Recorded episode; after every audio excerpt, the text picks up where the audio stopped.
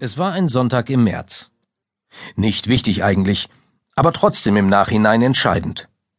Meine Eltern standen vor mir und sagten, wie für diesen Sommer nach Finnland. Wir fahren diesen Sommer nach Finnland. Die beiden reden meistens Plattdeutsch. Platt, wie wir in Ostwestfalen sagen. Nach Finnland also. Wie wollt Axel besäugen? Wir wollen Axel besuchen. Axel, mein kleiner Bruder, aber längst erwachsen. Ausgewandert nach Finnland. Natürlich wegen einer Frau. Nun lebt er in Lahti. Mit ihr. Mit Vivi. Das kann man machen. Ich sehe meine Eltern nicht oft. Sie leben in Minden, ich inzwischen in Dortmund.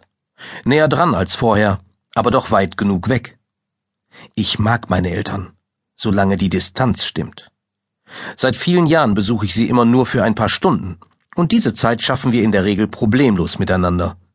Ich übernachte auch nicht mehr bei ihnen, sondern nehme mir lieber ein Hotelzimmer, damit die Distanz stimmt, um genügend, aber nicht zu viel näher haben zu können.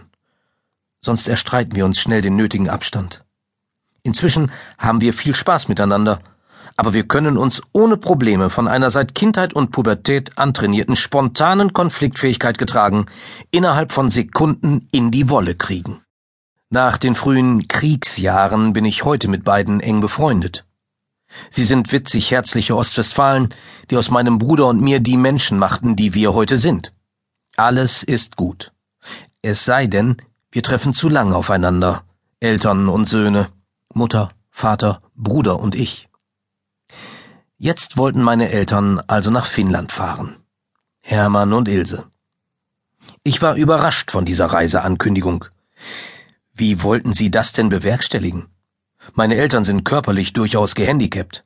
Hermann war dem Teufel, den Düvel, wie man bei uns in Ostwestfalen sagt, in seinem Leben bereits mehrfach von der Schippe gesprungen, nun hatte man ihm geraten, nur noch im deutschsprachigen Ausland Urlaub zu machen. Mit unserer Mutter, mit Ilse, ist es auch nicht viel besser. Regelmäßig, unregelmäßig überkommen sie Schwindel, Übelkeiten und Hörstürze. Die führen zu Fahrradstürzen oder von Treppen herunter. Aber all das hindert sie nicht, mit alter Heftigkeit, Hektik und Unnachgiebigkeit die Chefin der Kompanie zu geben. Meine Mutter erzieht gerne. Und bis heute. Ihr größter Fall ist übrigens mein Vater.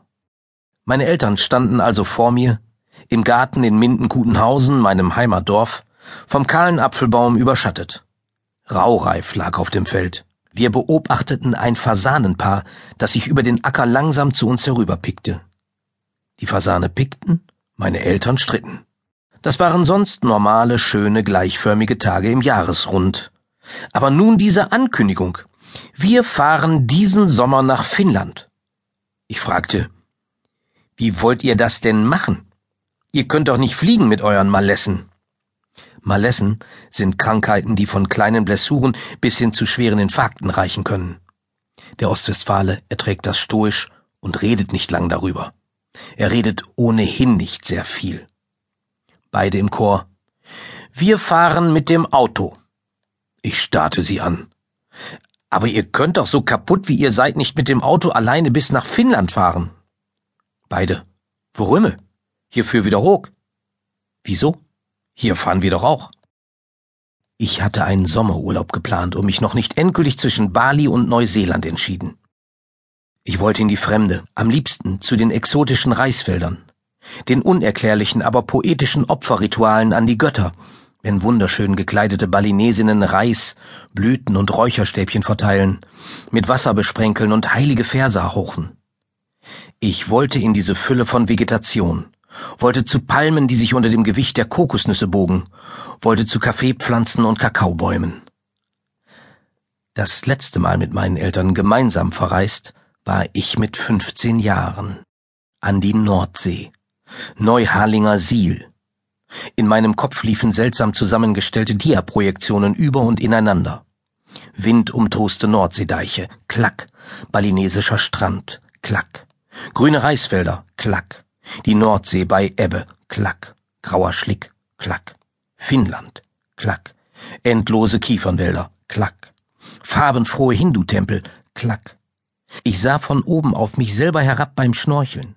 Klack. Finnland. Grell überstrahlt von einer nicht untergehenden Sonne.